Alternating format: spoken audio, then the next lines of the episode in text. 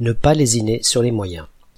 Faire tout ce qu'il faut, tout ce qui est nécessaire pour obtenir satisfaction, arriver à son but.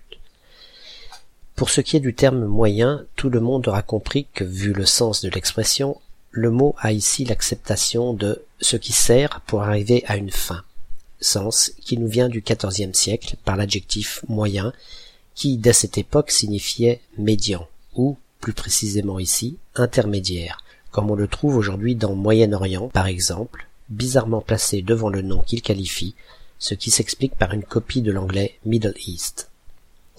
Passons maintenant au verbe lésiner qui date du XVIIe siècle et dont le sens initial est épargné avec avarice. Étrangement, il nous vient des cordonniers italiens. En effet, lésina en italien désigne la outil qui servait à percer le cuir. Mais quel peut bien être le rapport entre la laine et l'avarice.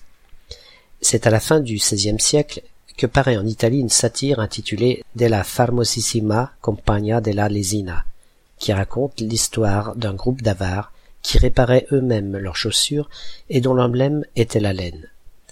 Cette satire rencontre un tel succès qu'elle est très rapidement traduite en français sous le titre La contre-lésine, lésine étant la version française de lésina, où elle marque également suffisamment les esprits pour que lésine désigne alors une épargne constituée avec une avarice poussée à l'extrême, le mot donnant également le verbe lésiner. Et voilà comment est née la locution lésiner sûr, très souvent employée dans notre expression, qui doit donc se comprendre comme il ne faut surtout pas chercher à faire l'économie stupide de tous les moyens qui seraient nécessaires pour atteindre le but fixé.